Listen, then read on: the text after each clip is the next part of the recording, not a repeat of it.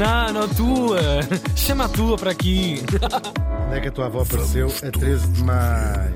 Pois, foi numa cova. Oh, bem funda. Lá está a tua fotografia de- com a placa com o seu número. Tens um mugshot da tua avó. Não, não tenho, não tenho. Na altura não, Mas não se há fazia. coisa que eu tenho, meu querido amigo, é que uma vez por semana, pelo menos, tenho um episódio que é o meu preferido. E achas que vai ser Vou-te este? confessar. Sentes? Eu tenho quase a certeza. Também tenho quase a certeza que sim. Vamos. Vamos? lá a isso. Que que será isto? Que episódio será este? A luz está a tremer. Ai meu Deus! Neste dia estamos em 1851 e morri em Londres. Londres! Londres, século Oh XIX. meu Deus! É lama e velas. É, é mesmo. E morri aos 53 anos. Também não vale é que não viveu lá muito tempo. Vale é que não viveu lá muito tempo. Falamos da escritora inglesa Mary Shelley. Amo! Mary Shelley, Mary, já fui obcecado, já estive aí há muito tempo. Incrível mulher mesmo, em to- tantas, tantas formas. Vamos chamar-lhe Sheila. Sheilinha, Sheila. Mary Godwin nasceu em 1797, também lá em Londres. O pai, William Goldin, um Go- Godwin, um filósofo fam- famoso, conhecido assim, um radical de ideias. Uhum. Estou a pensar. Sim. E a mãe, já cá trouxemos, ouçam por favor esse, esse episódio, é uma das figuras mais extraordinárias, se calhar que já cá trouxemos, a Mary Wollstonecraft. Também ela filósofa, uma mulher com uma vida agitadíssima, incluiu assistir à Revolução Francesa, esteve lá no, no coração de tudo. E depois ah, diz assim. Vamos fazer a revolução, uma das primeiras feministas antes disso ser uma coisa, que depois vê assim, quando é publicada a, a Declaração dos Direitos dos Homens, e- ouça um episódio sobre ela. Ela diz assim: dos homens? E ela publica do seu próprio, do seu próprio moto a reivindicação dos direitos das mulheres. Não tem muito tempo este episódio, não tem muito tempo. Não, tem, tem, não, não, não. Sei lá, o tempo passa tão a correr, mas é Pois. muito fixe. E é um manifesto feminista, claro, avant la lettre. E ela tem este, depois vai para a Inglaterra, casa com este William eh, Godwin ahm, e tem esta filha, agora que não chega a conhecer a mãe, se lembram, só quando ouvirem o episódio, ela morreu 11 dias apenas, quando a nossa Mary tinha 11 dias, que é uma tristeza que vai acompanhá-la para sempre, nunca ter conhecido a sua mãe, ainda por cima uma mãe pública, famosa, portanto, que ela bem. conseguia ouvir a sua voz através dos livros e do que lhe contavam dela e dos retratos até, Claro. ah, mas que nunca ah, a conheceu, mas que vai marcar, claro, a sua vida. Ela não andou propriamente na escola. Formalmente, mas teve uma educação do melhor que há em termos intelectuais, entre, claro, filha de dois Claro. ah, intelectuais, os livros, os amigos também do pai, Os lanches, festas de aniversário, lanches, tudo, tudo. As criadas também era tudo socialista, Claro, tudo. todos à mesa uns juntos uns com os outros. Aquilo era uma alegria naquela. Ela, se fosse preciso, abria uma porta, Sim, fazia a cama. até, até isso. Ah, agora vai ser por uma destas visitas lá de casa do pai Uhum. que a nossa Mary, aos 16 anos, se vai apaixonar. O jovem poeta Percy Shelley, que tem 21 anos, esse não é problema, era só 5 aninhos mais velho do que ela. Tem outro problema, que é a mulher. Uma vez que o Percy Shelley era casado e com filhos. Uma escandaleira. O pai dela não acha graça absolutamente nenhuma. E foi até quase uma surpresa para a Mary, ah, de certa maneira, a reação do pai, porque ela vivia tanto naquela coisa. Mas é, estou apaixonada, então o meu amor é mais importante que qualquer outra coisa. O cares? Mas ela ficou até quase um bocadinho chocada com a reação do pai. E então os pombinhos resolveram. Os pombinhos. Respeito. Oh, Hugo, Mary Shelley e o nem Percy pareces tu, nem pareces acabei de chamar tu. pombinhos, Os pombinhos, os grandes Vultos e a Mary. das letras. Belezas. Os, os pombinhos Sim. resolvem fugir para, eh, para Também o esquema é sempre o mesmo, também, vou-te dizer. Sim, casar Nada não inovador. podiam porque ele já era casado. Pois, é? pois. E fogem. Eles têm logo um filho, ah, só que a alegria vai durar ah, muito pouco porque o bebê morre passado poucos dias. Assim, então, Que horror. Chapadões. Entretanto, eles tinham-se mudado para a Europa continental, tiveram outro filho, o único que vai chegar a, a- adulto, até que chegamos a umas férias que eles passam em Genebra, lá mesmo à beira do lago, em casa, uma casa de férias, Uhum. de outra figura incrível que é o poeta inglês Lord Byron, que era amigo de beijinho deles todos. Pá, isto, Claro. isto há um momento em que isto tudo parece assim, parece uma brincadeira. Parece mentira. Parece mentira. Aliás, eles Esta gente à mesa. literário, já vamos falar qual é. Certo dia, Eles estavam lá no, no, no, no verão, apanhar, no lago, sais do lago, pescas uma truta, Claro. depois não sei quem é que vai cozinhar a truta. garrafa de a Mary vinho, Shelley não é? dizia logo assim: Eu não sou, não contem comigo." Não. Sim. wrong, it's just wrong, it's just wrong. Eles olhavam logo todos para ela e ela dizia assim: "Isto- That's just Não. wrong. Oh, Lorde, não sei quantos, vai. Lord. Ou manda a Lady Manda Byron. ó, isso. filha da- Lady Byron. Pá, eu estou a imaginar esta mesa, o Peter, o Lord Byron, uma tudo truta, ótimo, Mary. tudo tudo. Até que, ah, o que é que acontece? Começa a chover, começa a chover, estragam-lhe o dia todo, eles vão para dentro de casa e põem-se ali à conversa, à conversa, à conversa, durou horas, uma garrafa de vinho, duas garrafas de vinho, bem isto, bem aquilo. Estavam lá também outros amigos ah, e o tema era uma teoria muito da moda chamada galvanismo, que é uma, uma teoria. ah, também vou eh, cá trazer este Galvan, que é, uma- Galvan, que é um senhor muito interessante. Ah, eram teorias científicas, eram as primeiras experiências que se começava a fazer com eletricidade. Estas, estas correntes elétricas, a teoria de que o corpo é animado através da eletricidade. Ah, e depois havia um tipo que andava. Estas teorias que são exploradas por quem? Pelo Volta. O tipo, o Volta, sabes, o tipo que, o pioneiro deste estudo, que até dá nome, ah, criou, supõe-se, a primeira bateria elétrica do mundo. Esta. ah, A voltagem vem de a vol- uma pessoa que se chama. As voltagens, isto tudo. E depois mais, mais o quê? Ahm, outro pioneiro no estudo que, que vai testar esta teoria da eletricidade, o Luigi Galvani, que testava isto em sapos. Ele- os sapos mortos, não é? Portanto, eles acreditavam que era possível trazer de novo à vida criaturas mortas através da eletricidade, porque se a eletricidade é que te fazia estar vivo, davas outro choque Hum, e claro, aqueles- um sapo dá assim um, um kick com as patas Mas e ele disse assim: Oh, Olha! Deus, oh meu Deus! E este Luigi Galvani Bem, uma coisa quase semideus, estás a ver? é da muito ideia. de Deus, sim, Sim, claro. uma que é um coisa- tema muito à volta destas, isto- destas questões. Ele sobrevive na nossa língua na palavra galvanizar e galvanizar, tudo Uhum. isto vem deste Luigi Galvani. É um bocado isso à francesa e ele é- ele é italiano. Agora, quem ficou galvanizada com esta história Quem? Quem? foi a nossa Mer. Eles foram todos para a cama, não foram todos para a cama. Não foram todos a. Ela foi com o Percy, Cada um, depois quartos, o Lord Byron foi lá com os amigos Sim, deles. aquilo todo- aparecia. O resto dos amigos.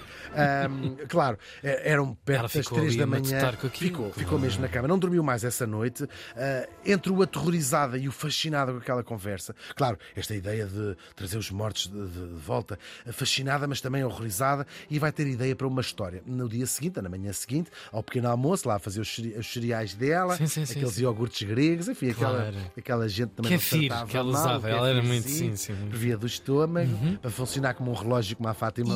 Isso, é Alcaça Imunitas. Imune, tá-se? Ah, e vai começar aquilo, conta-lhes a história de uma ideia que tinha originalmente para um conto e que depois, com a existência do Percy, do marido, se vai tornar um livro. É a história do quê? De um cientista suíço, Victor Frankenstein, é um nome tirado de um castelo que ela tinha visitado na, na Alemanha, que, ah, uma espécie de vaidade e de poder, tanto- ela está assim, quer ah, ver até onde é que vai a sua, a sua própria capacidade, constrói uma criatura com partes de corpos de cadáveres, não é? Ah, uma criatura ah, gigante, não é? Ele está a construir uma criatura para ser bela, para ser quase um. criar uma raça perfeita que depois também o, o, o adorasse, não é? Que seja o seu criador. Um bocadinho essa, essa imitação de Deus de facto. Só que ela, quando lá acorda à, à vida, não é? Esta criatura do Dr. Frankenstein ah, é uma coisa descomunal, tem mais de 2 metros ah, e o Vitor acha horrenda, é uma feíssima, de, horrível de feio e abandona, não é? Vai-se embora do, do seu laboratório, não quer saber de nada daquilo, entanto lá pensa tem, que- tem que voltar, não é? E quando volta, de facto, a criatura, assim é chamada, tinha desaparecido. Pá, Isto é tudo Criatura- lindo, é tudo É incrível, é incrível, é incrível mesmo. A moralidade disto tudo, A- a- onde isto vai. Muita, muitas, muitas, muitas, muitas. A criatura vai fugir, vai andar ali por todo o lado e vai-se percebendo. Uma criatura uh, verdadeiramente boa, queria arranjar amiguinhos, queria falar com as pessoas, queria arranjar amiguinhos. Um, Mas uma folha branca. Uma um- folha em branca, Sim, sim, sim, uma sim. folha branca. Ah, Até que percebe que toda a gente, nem falava sequer, não é? Até que percebe que toda a gente foge horrorizada e começa a ver que as pessoas têm medo da sua aparência, não é? Ah, e vai se refugiar numas montanhas e ali vai, vai começando descobre uma família muito pobre que vive lá ao pé, vai aprender a, a língua destas pessoas, ouvindo, sempre escondido, e vai vendo a vida miserável que aquela gente tem e vai ajudando nos seus problemas. Coloca lá à porta um, um, um cabaz do Lidl. Uhum. Sim, lá buscar compras e Sim, há aquela coisa para passar.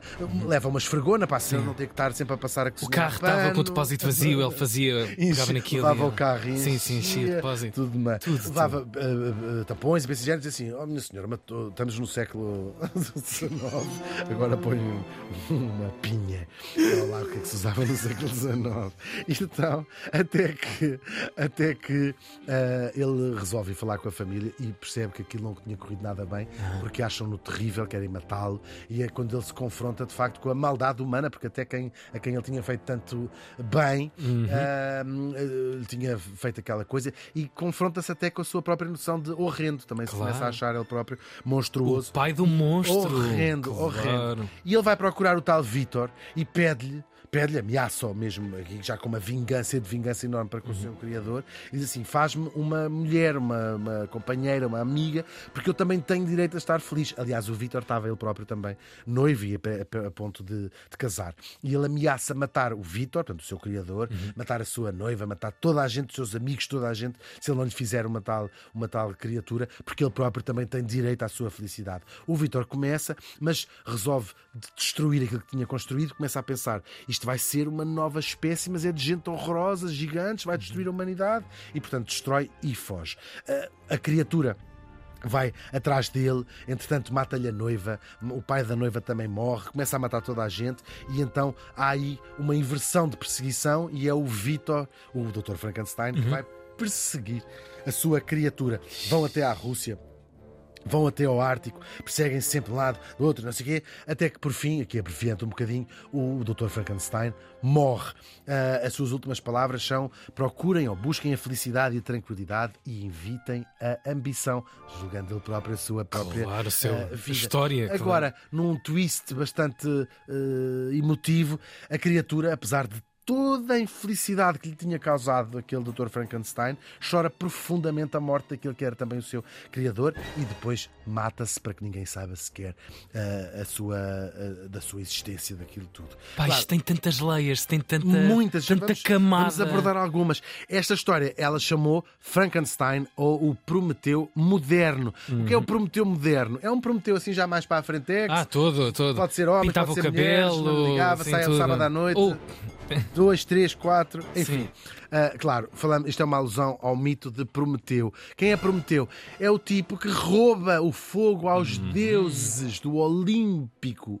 Do Olímpico. Olimpo, Ahm, claro, e o entrega aos homens. Uhum. Aqui o fogo simboliza o conhecimento, não é? É quase como desvendou, é o Prometeu que nos traz ahm, esse, ah, quase ver a luz, não é? Ver, ver o fogo. Zeus passa-se dos cornos. Claro, mesmo. que é assim que tem que ser Zeus dito. passou-se daqueles cornos completamente. Já uma tareia na era, que era a sua mulher, por acaso naquela era, ela é era mais dela que lhe dava tareias do que o contrário.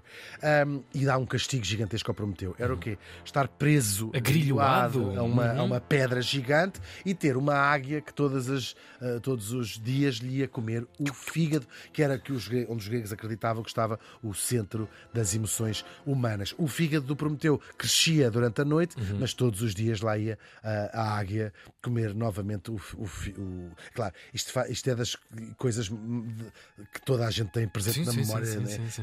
É, é contada de muitas formas e feitios e com muitas obras de arte sobre este mito de Prometeu. Agora, a vida real da nossa morta também não vai ser menos dramática.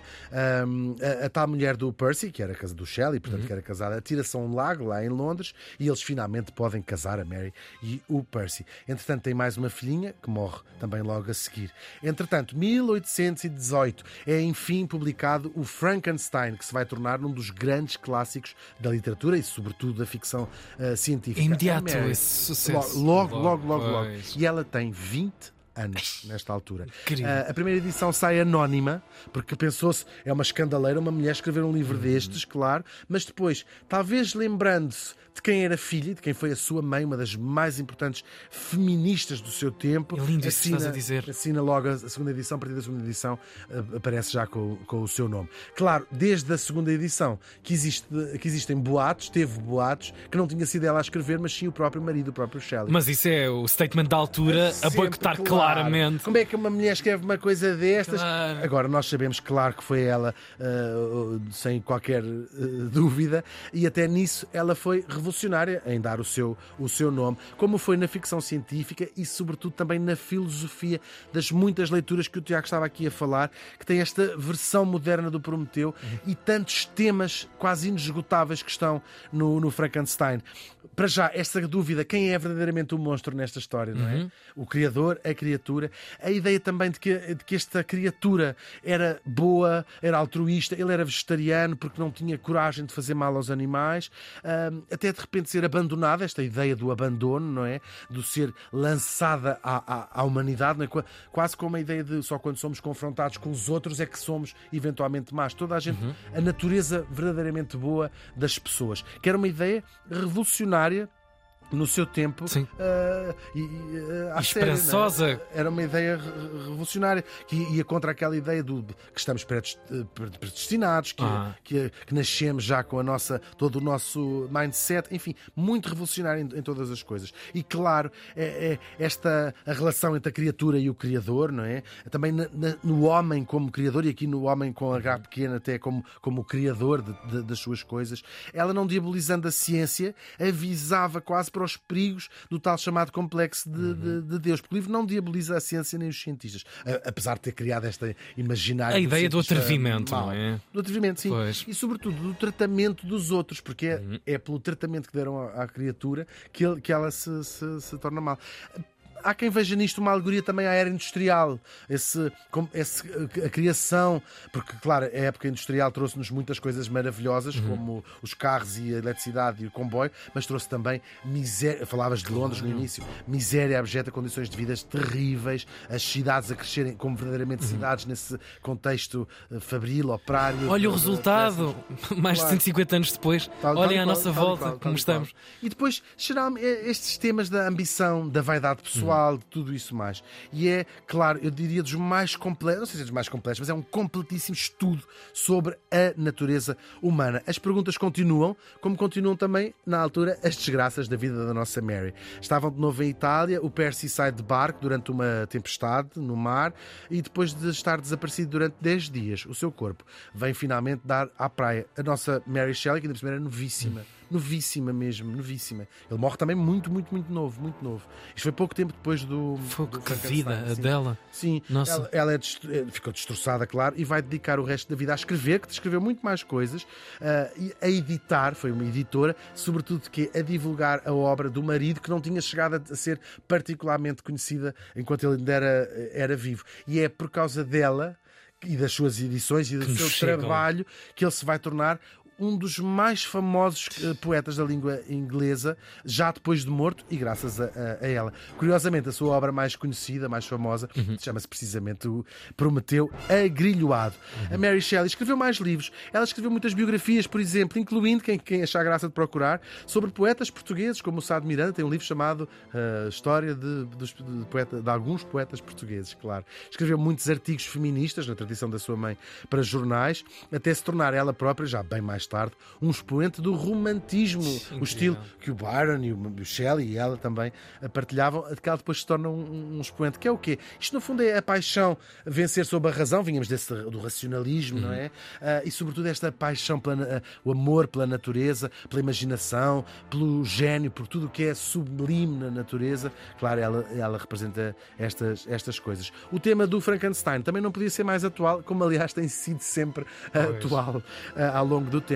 Agora na forma, por exemplo, da inteligência artificial, que podemos Uhum. estabelecer esses paralelos, como podemos ter estabelecido paralelos com a energia atómica também no, no- passado e tantas outras coisas. E lembra-nos, sobretudo, nesta típica embriaguez das capacidades humanas, do dificílimo equilíbrio entre aquilo que nós conseguimos e aquilo que nós devemos fazer. A Mary Shelley morreu faz hoje 173 anos. Uau, amei, a mãe? A mãe já tinha morrido. amei isto.